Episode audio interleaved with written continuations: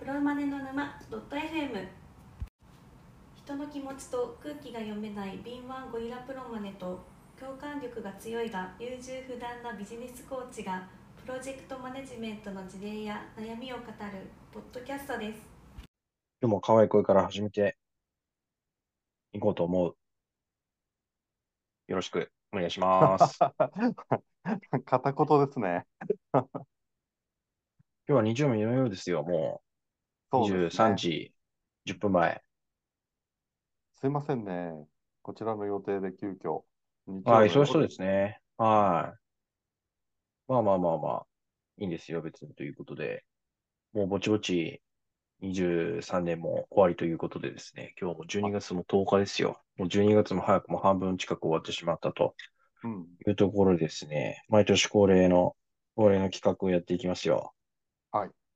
23年プライベートでインパクトがあった出来事トップ3うん。やっていきますよ。考えました？はい、今、たった今考えましたね。たった今考えました？うん。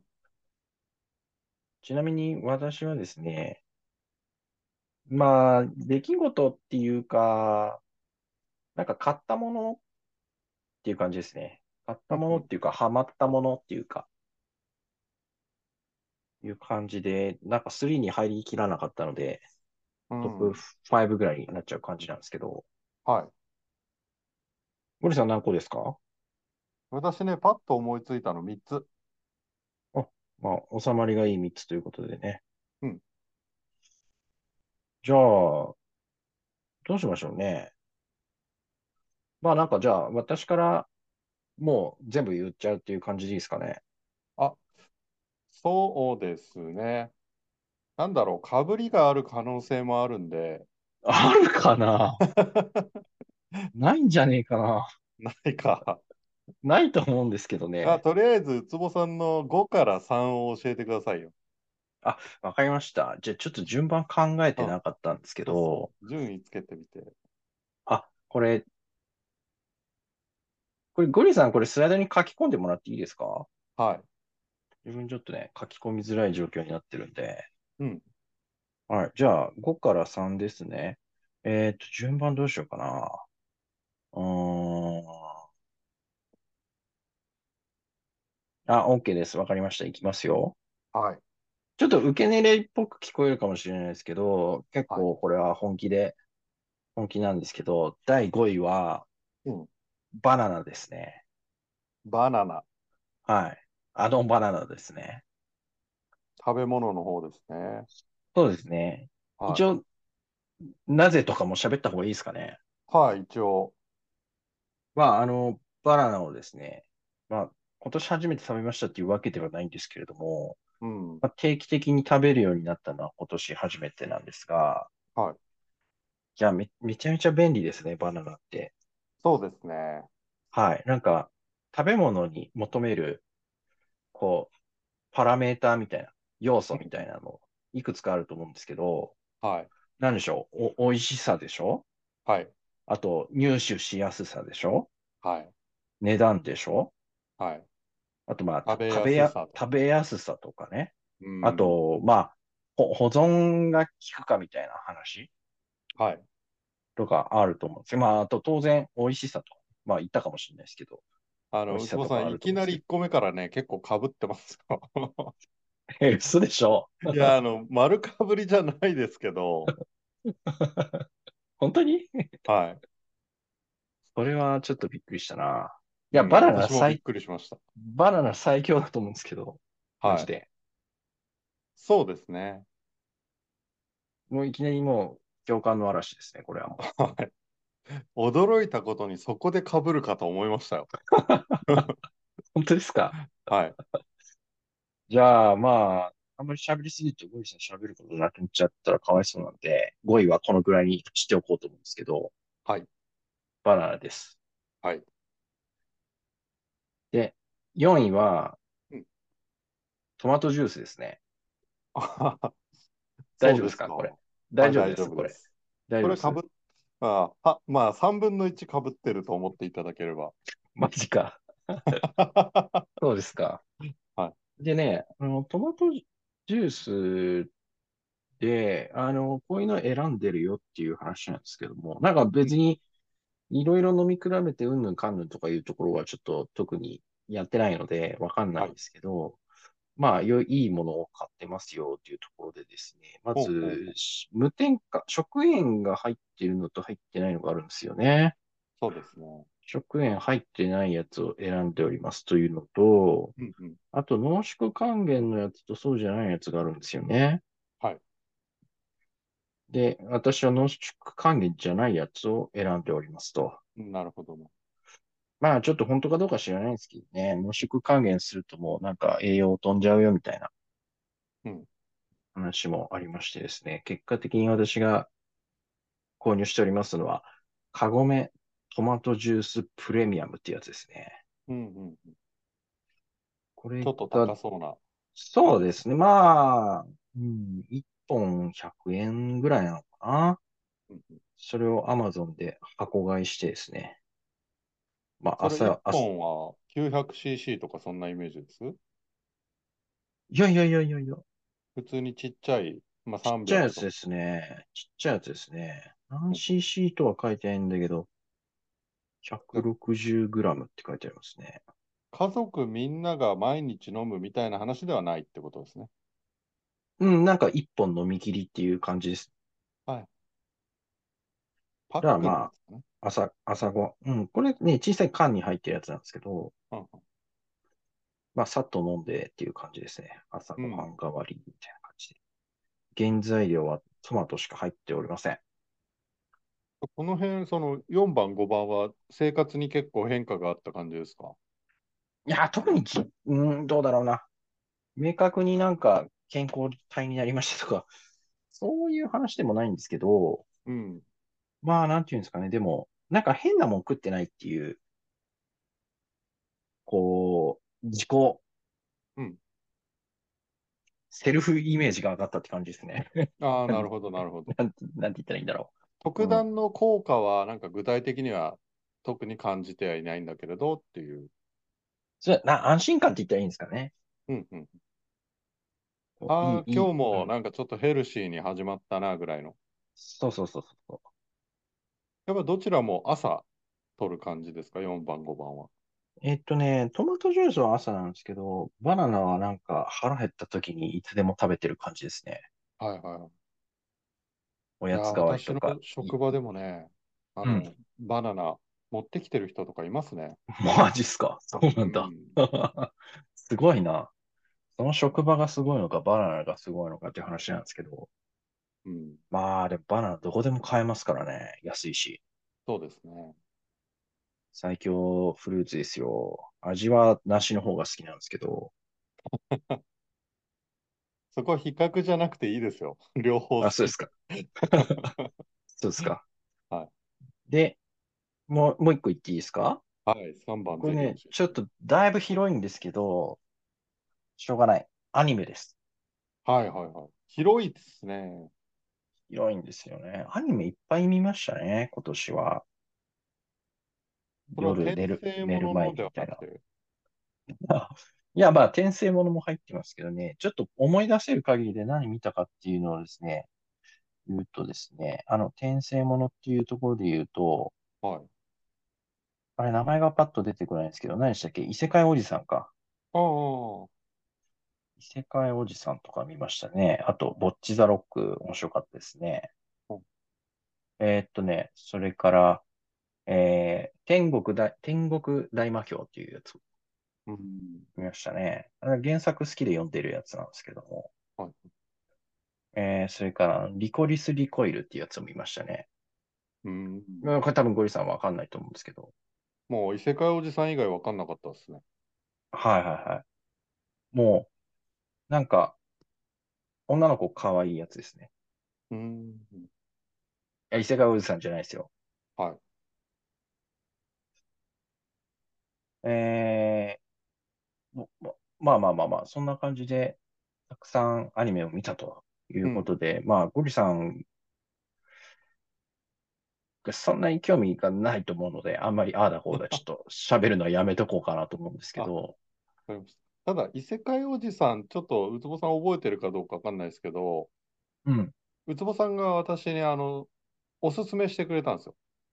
いや、そうですか？自分が見た段階ではすでにゴリさん見てたと思いますよ。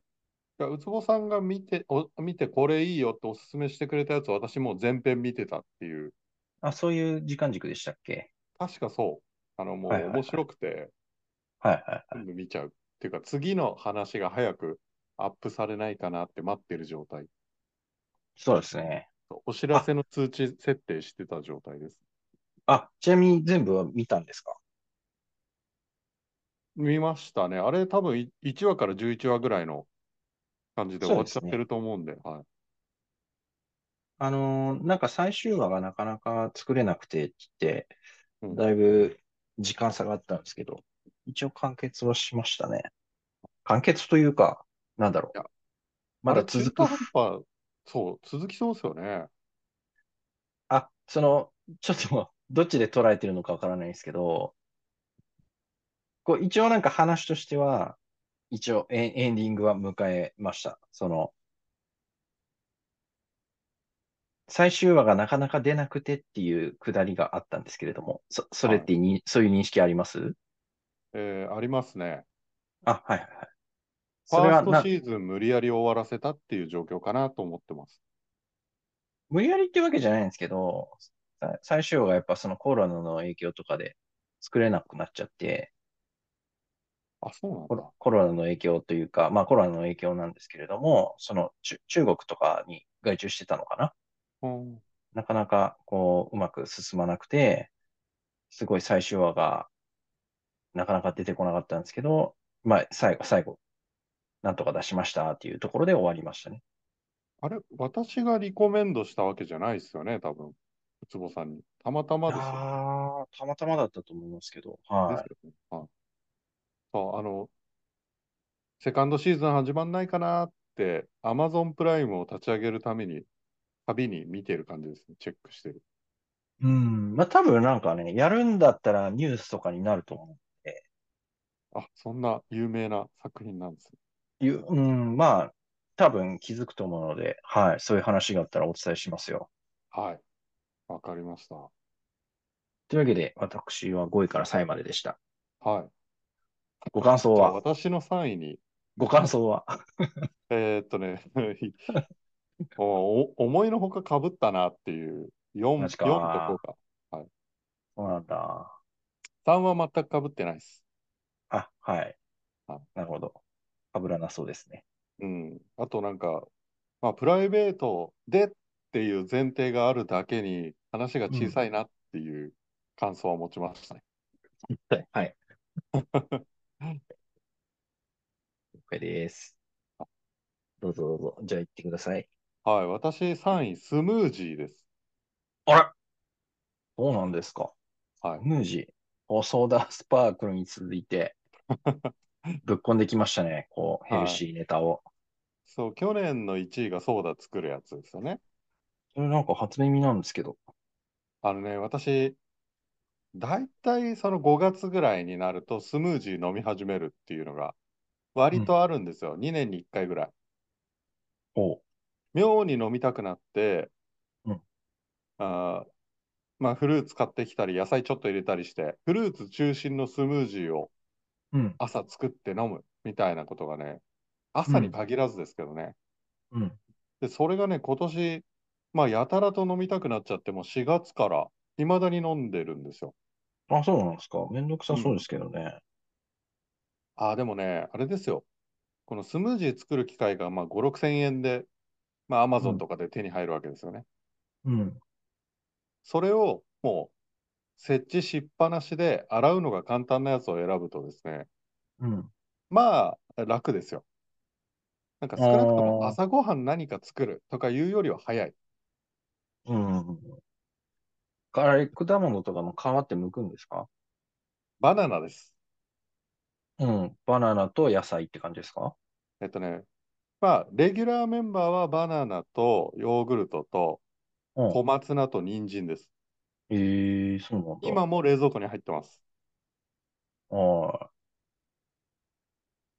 い。なんか、あれですね。目をキラキラさせて喋ってそうですね、ゴリさん。い いや、ちなみにね、今は冷蔵庫にトマトも入ってて、明日の朝はそこにトマト足しちゃおうっていう状態なんですよ。そうですね。だから、ウツボさんの4番、5番とこんなに被ると思わなくて。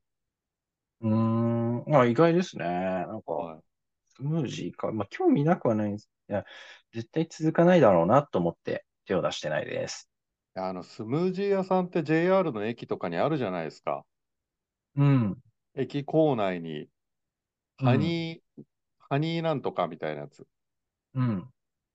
ああいうのをね、あの、まあ、品川駅とかに出勤してた頃は飲んでた。うん。池袋だったり、まあ、品川だったり、そういう通勤経路とかで飲んでた時期があるんですけれど、そうなんですね。うん、もう自分で作るようになってからはそういうのはあんまり飲んでないかな。出張の時に見かけたら飲むと。でね、知人に紹介するようになったんですよ、今年。はまあ、それが結構な、はいうん、結構な人気で、い。そうなんだ。そう、すごい仲いい人がそれやりたいなって言うから、あ、じゃあもう誕生日近いしプレゼントするよって言ってこう、アマゾンで、私と同じやつの色違いを、スムージーメーカーみたいなやつをね、送ってあげあたら、あ。なんかちょっと、ゴリさんらしくない、なく、毒気が全くない話なので、次行きましょうか。わかります。え、ちょっとあるあるっていうか、あの、2個ほどポイントがあったんだけど、あ、マジですか？言い言いたかったですね。ごいめんなさい、ね。言いたいことが、言いたいことが、じゃあ1個に絞ります。バナナって黒くなるじゃないですか。はいはいはい。でもスムージーにしたいから5本入りのバナナも、まあ1週間ぐらい持ってほしいですよね。うん。あれってどうやってやるか知ってます？長持ちあさせる、方バ、法。バナナの長持ちさせる方法ですか？はい。いやー、さっぱりわかんないですけど、なんか、ヘタを切るみたいな。そう、それに近い感じです。えっとね、はいはい。バナナの周りには、うん熟成させるための液がかかっているので、まず水でよく洗っ洗って拭きましょう。それを洗い落とす。えー、それは誰かが人為的に液をぶっかけてるんですか？そう、青いうちにとって輸送中に熟すようにしてあるんですよ。はいはいはいは溶剤をかけることによって。い。えー、そうなんだなので、。その溶剤を取り除いてあげる。で、かつ、あの、ヘタの部分を湿ったティッシュでくるんであげると。えー、そうなんだ。この2点でね、その、例えば 5, 5個うん。1房ぐらいで買ってきて、あ、今日は丸々1本かな、今日は半分かな、みたいな食い方してると、やっぱ1週間で1房なんですよ。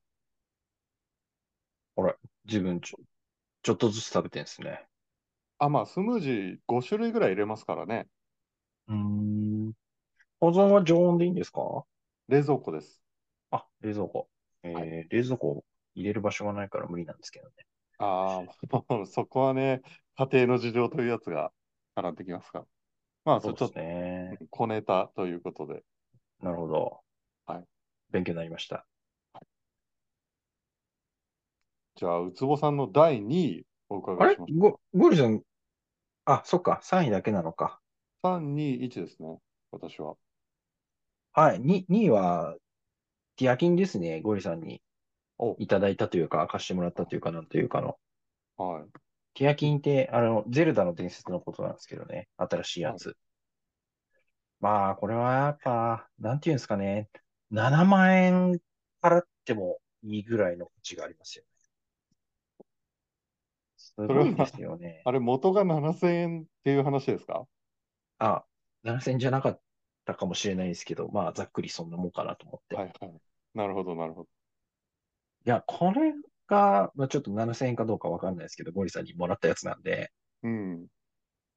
もう内容的にはもう7000円どころの価値、もう同じこと何回も言ってますね。もうどんだけ遊べるんだっていう話ですよ。いや、すごいですよね。うん。やりすぎだろ、任天堂みたいいや、人類ってよ、ここまで来てんだなっていうことをすごい感じるし、な。うん。しかもそれがゲームに対して能力が集中されてるっていうね、この平和さ。うん、そうですね。うんまあ、お仕事は大変なんでしょうけど、きっと、作る側はね。うん。これ、だから、あれの10分の1を7000円で出して、とか、とかじゃダメなんですかね？そういうビジネスモデルじゃね？まあ別に、なんだろう。あの、任天堂がも、儲かることはべ、儲かっても儲かってなくても、別に面白いの出し続けてくれればいいんですけど、まあ儲かんないと続け、続かないか。まあそういうなんかけ、もっとケチくさいビジネスモデルしてくれても全然いいですよぐらいに思っちゃいますよ。あーまあ、ただ、あの、任天堂さんの、これ結構有名な話だと思うんですけど、あの、株主総会でね、あの、現金多く持ちすぎだよと、内部留保多くないっていうのを株主に指摘されて、何を言ってるんですかと、社長さんは、うん。あの反論をするんですよ。うん。あの、我々はゲームを作っているうん。会社なので、博打ですと。うん。一発二発大こけして、それで社員を養っていけるだけの現金持ってないといけないんですよ。うん。固いビジネスやってる人たちと違うんですよっていうのをね、明確に答えたっていう。一緒にしないでくれと。うん。はそういうあの会社のやり方をやってらっしゃるい。うん。っていうことですね。うん。で、ちなみに私もあえてこれは入れてません。あの、ランキングに。絶対被ると思ったから。はい。そうですね。まあ、うんこれはもう人類に聞いたら、3分の2ぐらいの人は入れてくると思いますけど。はまあ、そう、そういう理由もなんとなくわかります。い。はい。まあ、あの、やってないという方はですね、やってくれ。やってくれってことですね。あの、ブレスオブザワイルドからやってもらっても構いませんよと。そうですね。今やっても楽しいと思います。まあまあ、こんなところで、ギアキンの話は。じゃあ、ゴリさんの2位はどんな感じでしょうか？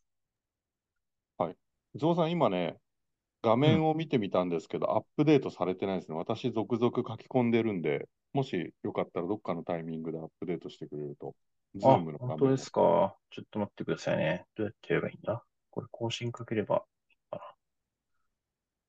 な？ううん今、上がってました。ちょいちょいちょいちょい。山奥ニートのページになっちゃったよ。毎度ここから始まるスライドです。あ、もう書いてありますね。はい。そう、私はい2位ね、ドイツ旅行です。ああ、なんか、そうですね。本来はこういう趣旨の額なんですけどね。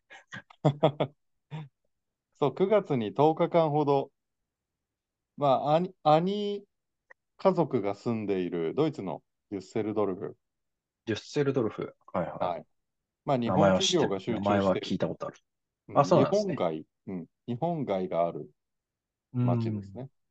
はいはいはい。そこに行きつつのオランダに足を伸ばすだの、ライン川を下るだの、ブリュッセルに行くだの。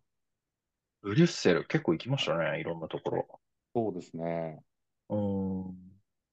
で車をね、まあ10日間丸々レンタカーで、で母とか姉とかも連れてってるんで、私がもちろん大体運転するんですけれど、うん。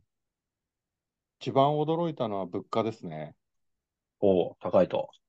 うん、だってガソリンなんて円換算したら大体1リットルで300円ぐらいしてましたよ。ああ、まあ、そうでしょうね。大体なんか2倍か3倍かっていう感じですよね。まあ本当にものによるんですけどね。うーん。まあ、ちなみヨーロッに、パはい今はその国境越えとかってどうなんですか？めんどくさいもんなんですか？いやー、あの、EU の中は国境に気づかないっていうレベルですよね。あ、もう全然うん楽に行けちゃうぜと。そう、あの、まあ、ドイツから車走らせて、高速道路、アウトバーンと呼ばれるやつ、うん。最高速度の制限がないうん高速道路ですね。うんあの、140キロで走ってんのに、250キロの車がすごい勢いで追い抜いていくっていう。うん。で、そこからオランダに入った瞬間に制限速度が110キロかなんかになるんですよ。うーん。だから気緩めてると、一発で免停です。うん。な、なんもそういうなんていうんですか、そういう関所的なものはないんですね。ないですね。あれ？これちょっと、聞こえます？聞こえてますよ。これはね、なんだ？ちょっと待ってください。ん？ウツボさん家がなんか停電みたいな感じになってるんですけど、あ、さっきちっちゃい地震ありましたね、そういえば。え？関係ない何これ？大丈夫これ？何これ？ちょ、ちょっと待ってくださいね。はい。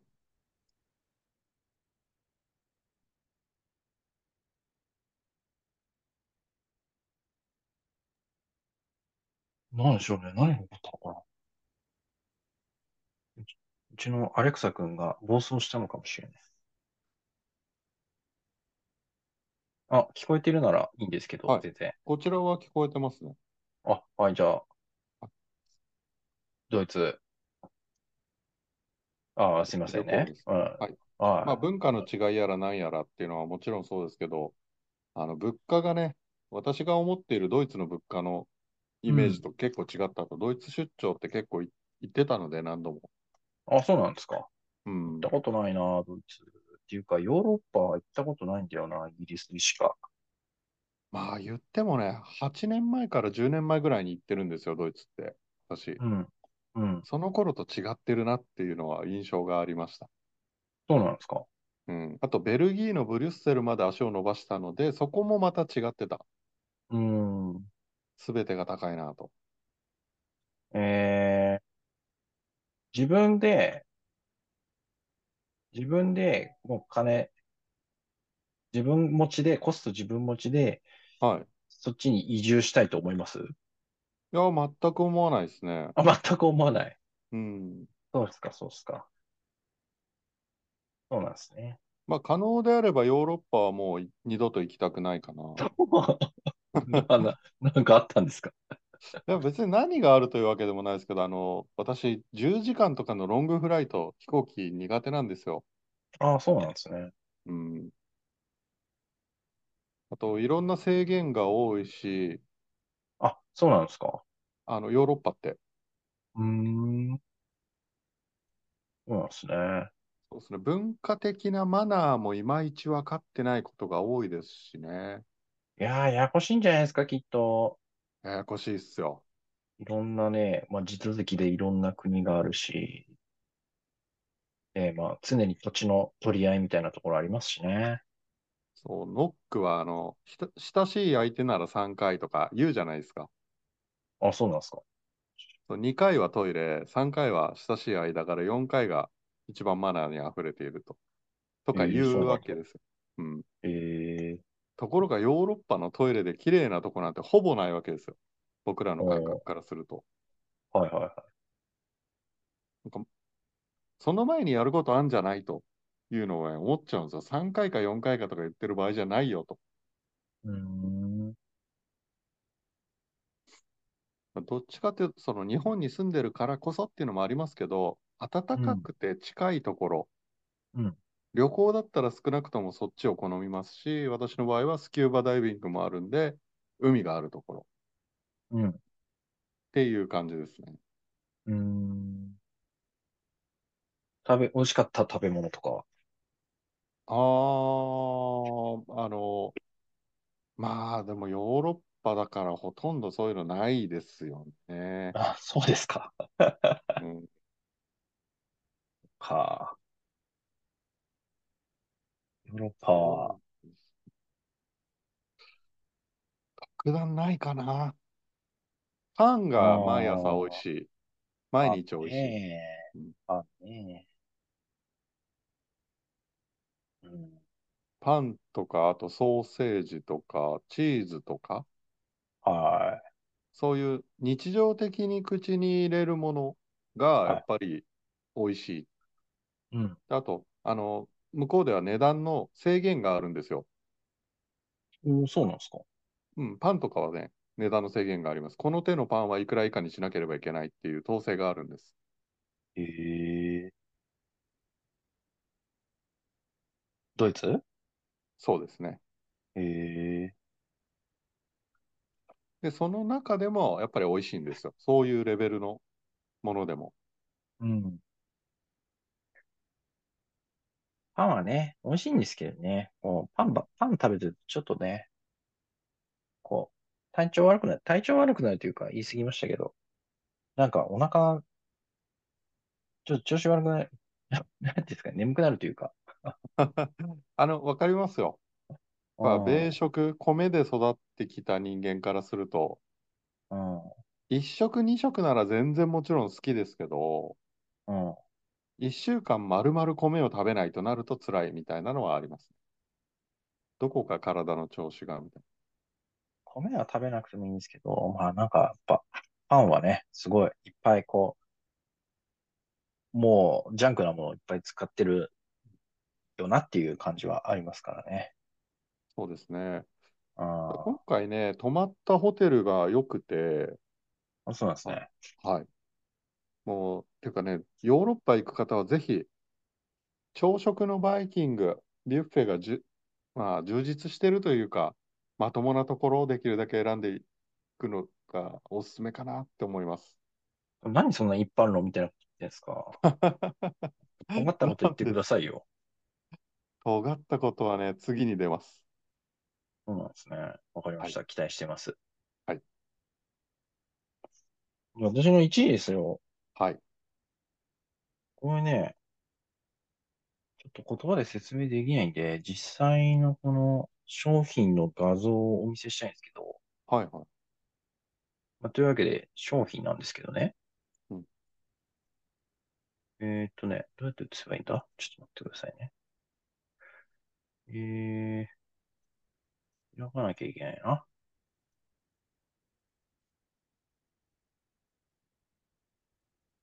これでいいだろう。これでいいだろう。これでもなんか自分の名前とか出ちゃうのかな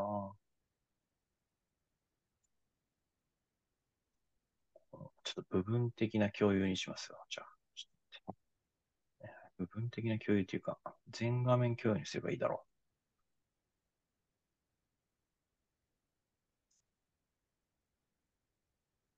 はいはい。あ、これで水出しコーヒー。映ったと思うんですけどね。はい。これがですね、まあ水出しコーヒー。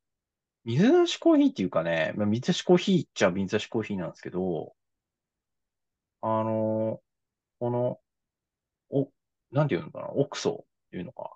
オクソブリュー水出しコーヒーメーカーっていうやつなんですけどね。はい。これを Amazon で買いましたと。5000円ぐらいするやつなんですけど、うんうん。まあちょっと画像を見ないとね、なかなか説明しづらいんですけど、これ、多分ちょっと一般的な水出しコーヒーとは違っていて、まあ水につけといて、あ、豆？はい豆というか粉？うん。豆を粉化したものを水につけておいてっていうのは、まあ多分その普通のコーヒーと、水出しコーヒーと一緒だと思うんですけど、はい。多分ですね、その水が少ないんですね。で、ここのポットの下にカラ、カラフェみたいなのがあるんですけど、はい。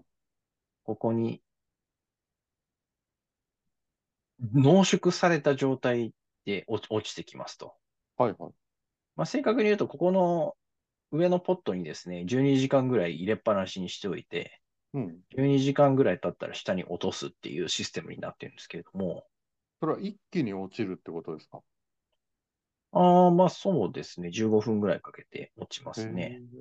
でまあこういうですね、瓶に、カラフェっていうか瓶に入れた状態、これ濃縮液ですよ。こう、そばでいう3倍濃縮みたいなやつですね。うんうん。まあこれの状態で、あの、10日間ぐらい保存が効きますっていう感じなんですよね。うんでこれを水とかお湯で割って飲むっていうスタイルなんですよ。うんうんうん。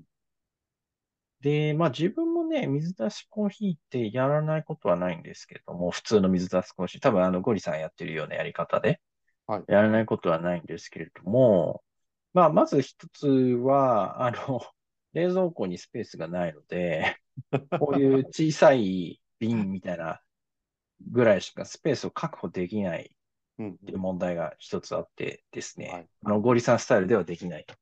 なるほど。と、あれ、ゴリさんスタイルだとあれ結構あれ、味落ちますよね？1日2日経つと。私、一日飲み切りですね。そうですよね。うん。それ以上経つと、なんか渋みとかね、なんかえぐみとか出ちゃうと思うんですけど、ああ、もし飲みきれなくてもパックは取り出しちゃいます。ああ、はいはいはい。まあこれはね、全然いけるんですよね。1週間ぐらい味がほとんど落ちない。うんで、まあ、なので、どんぐらいかな ?5 日に1回ぐらい入れ直すって感じですね。だからめんどくさく、そこまでめんどくさくないと。まあ、そんなにこう開くんですね。うん。まあこれがね、結構、あの、濃縮されてるんで、うん。薄く伸ばすと。うんうん。で、味もね、結構いい感じなわけですよ。うん。で、まあその辺で売ってる安いですね、コーヒー豆で作っても結構美味しく飲めますというとかですね。そういう感じなんだ。最近の私のおすすめはあれですね。今年は私はモカにハマりましてですね。うん。こう苦いコーヒーからちょっとなんか華やかなコーヒうんーがちょっと私の中で今年は流行りましてね。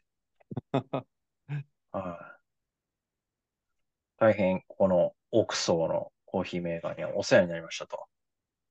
これちなみに、あの、例えばこれを3倍に水で薄めて、はい。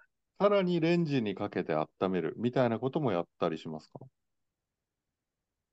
うーん、それはやってないですけれども、あ、やってないんだ。普通にお湯で割って飲みますね。ホットで飲む場合は。じゃあ割とぬるい状態で飲むってことですね。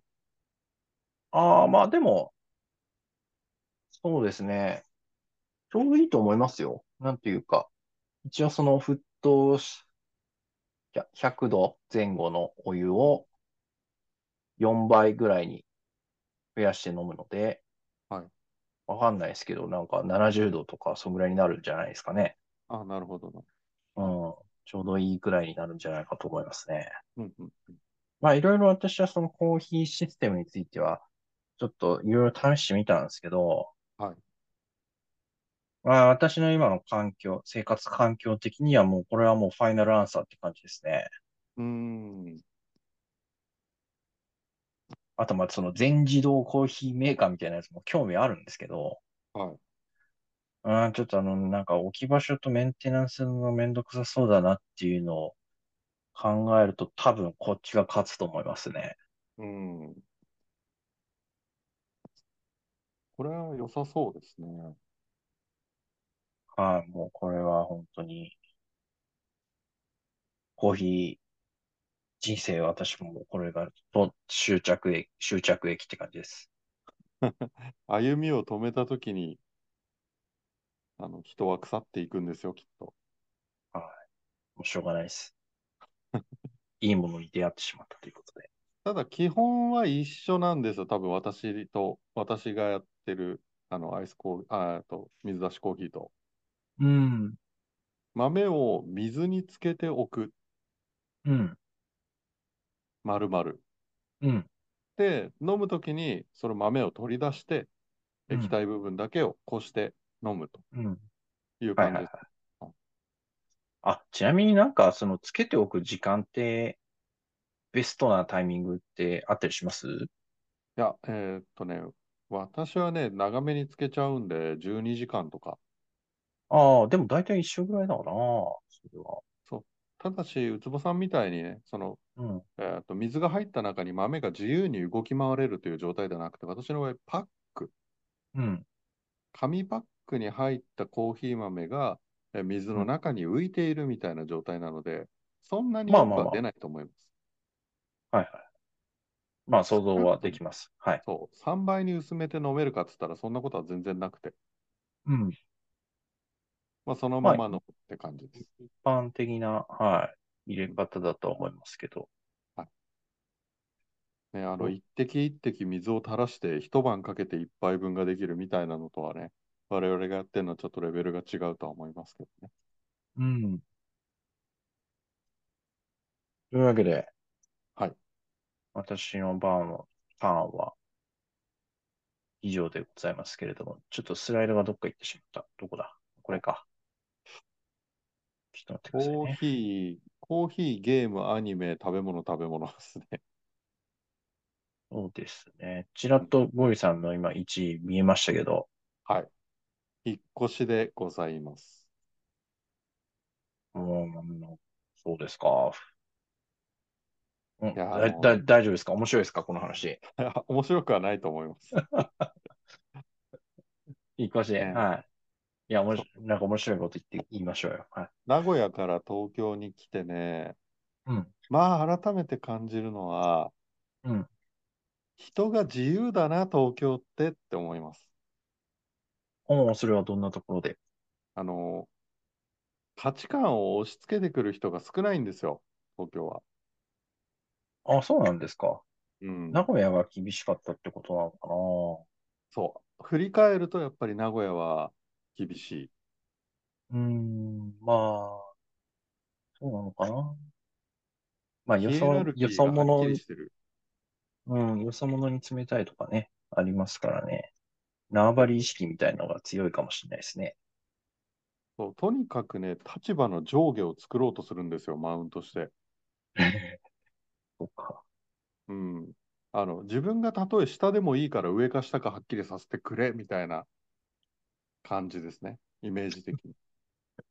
あどうしても上に行きたいんじゃーっていう感じではなくて、あ、あ例えば知らない者同士が飲み屋で、うん、えーと、その店主さんを目の前にして知り合いましたと。うん。で、この店におけるヒエラルキーとしてどっちが上かをすぐ決めようとしてくるんですよ。そうなんだ。めんどくさいですね。そううんもう、すぐになれはしますし、別にそういう人がね、東京にいないとは言わないですよ、全然。そうなんですか？別にあん、出会ったことない気がするけどな、そんなめんどくさい人。それは結構節々に感じましたけどね。うーん、まあ、とにかくあの辺の社会って、うん。すごくその製造業の都市じゃないですか。はいはい。まあ、ヒエラルキーがしっかりしてるんですよ、きっと昔から。うーん、で、異物が流れ込んでヒエラルキーがちょこちょこ変わるみたいなのがそんなになくて、そうですトップ企業はね。ずっとトップ企業なんですよね。そうですねうん。異物混ざると品質落ちちゃいますからね。コンタミネーション。だから、よそ者に冷たいっていうのもそういうことなんでしょうね。うん。まあ、あと服装とかもね、あんまりこう、なんだろう、均一化してってるな向こうは。あ、そうですか。うん、感じます。うーん。まあ、それはなんか、でも、東京以外のほとんどはそんな感じだとは思いますけど、均一化っていう意味で確かにそうかも。は。うん。まあ、東京もね、そういう傾向は強いとは思うのですが、比較的個性はまだ日本の中では強いでしょうね。うん、そうですね。うん。そういうのを節々に感じておりますね。あ、なんか、服装の話が出たんで、ちょっといいですか？全然、ゴイさんのターンなのに話取っちゃって申し訳ないんですけど、私の話は今終わりましたよ。あ、本当ですか？引っ越しの、な、なんていうんですかね、トラブルとかはなかったですか？ああ、うんあんまりないですね。大きなものは特にない。うん、そうですか。あの、前もこういう話したかもしれないですけど、あの結構定点観測をしてるんですよ、人の服装の。はい。でね、ここやっぱ1年ぐらいで、ね、如実に感じている変化としてはですね、はい。バスケ関係増えましたよ。すげえ増えました。バスケの服装とか、まあ、バスケの練習行くか帰りかみたいな人うん。がほんと増えましたね。それは、あれですか、そのブルーズの帽子をかぶってるみたいな、レイカーズの T シャツを着てるみたいな意味で言ってますか？え、どう、どういう意味なんだろう、それ。ちょっと、あの、マイケル・ジョーダンが大活躍して、NBA っていうものが日本にをあの広く知れ渡ったときに、はい。まあ、レイカーズとかブルーズとかの帽子や T シャツ、あるいは、いや、うん、そのそシューズ。その、その事象は知ってますけど、はい。それが流行った時期、そういうの見たいっていうのがどう、どう、どういうイベントとして捉えればいいんだろう。なんだろえっと、NBA に関連した服装をし,、している人が増え、かつうん。その練習着を着ている人、まあリアルに練習に往復している、う。うん練習や試合に往復している人を見かける機会が増えた。みたいな感じなのかな。うーん、多分そうですね。多分ファッションとしてっていうよりかは、まあ、普通にバスケをやっているっていう感じの人が増えたっていう感かな。どっちか言うと。それはあれですかね、その、コロナ前と比較してではなくて、コロナ期と比較すると再開されてるんだなっていうイメージですかね。どうだろう。うーん。ちょっとわかんないですね、そこは。まあ、ここ1年ぐらい、すごくやっぱ目につく機会が増えたっていう感じで、ちょっと再開したかどうかっていう観点ではちょっとわかん、なんとも、うん、わかんないんですけど。はいいや、ただ、もう、かつてなく目にしますね。おあ、この人バスケやってんだなっていう人、流行ってんのかな、バスケ。流行ってると思いますよ。そうっすか。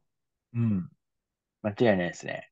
俺も長年定点観測してるんで、バスケ関係の服装の人。いや、その定点が怪しすぎてな。あ、もう間違いないく、あの、信頼性ありますよ。あ、そうですか。はい。じゃあ信用します。信頼、信用してください。ははい。合ってますね。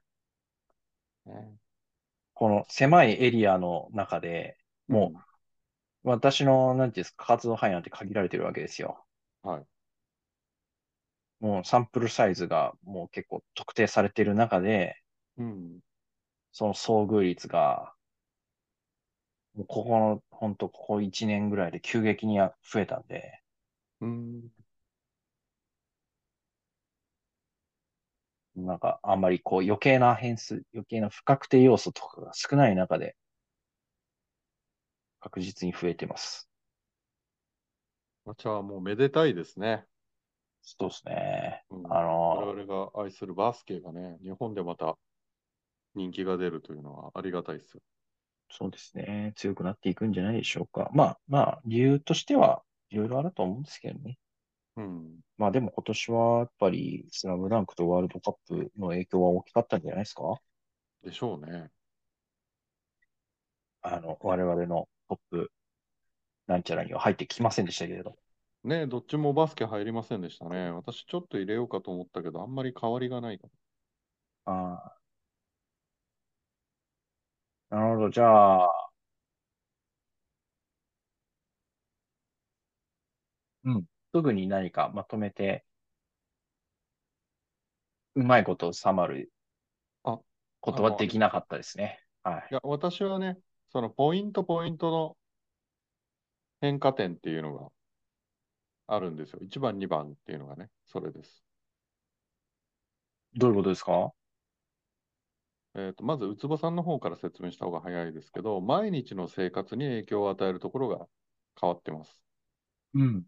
毎日飲むコーヒーだったり、うん。週に何度もやるゲームだったり、うん。まあ、何か、1ヶ月、2ヶ月にわたって見るアニメだったり、はいはい。毎日食べる、毎日飲むものっていうところ、日常により密着した部分です。はい。私は生活のインフラに関わるところが1番、2番。うん住む場所がそもそも変わってしまうという引っ越しとか。うん短期間ではあるけれども、生活がぜ全然ガラッと変わってしまう旅行だとか。うんっていうところです。インパクト大きいですよね。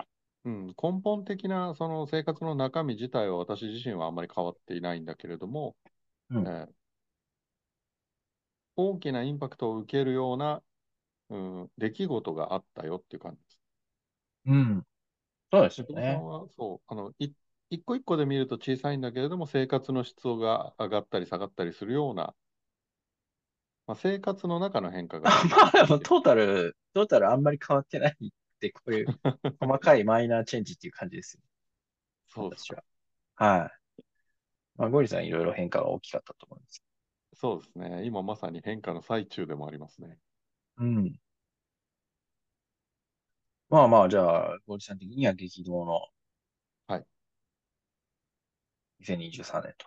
そうですね。激動ですね。はい。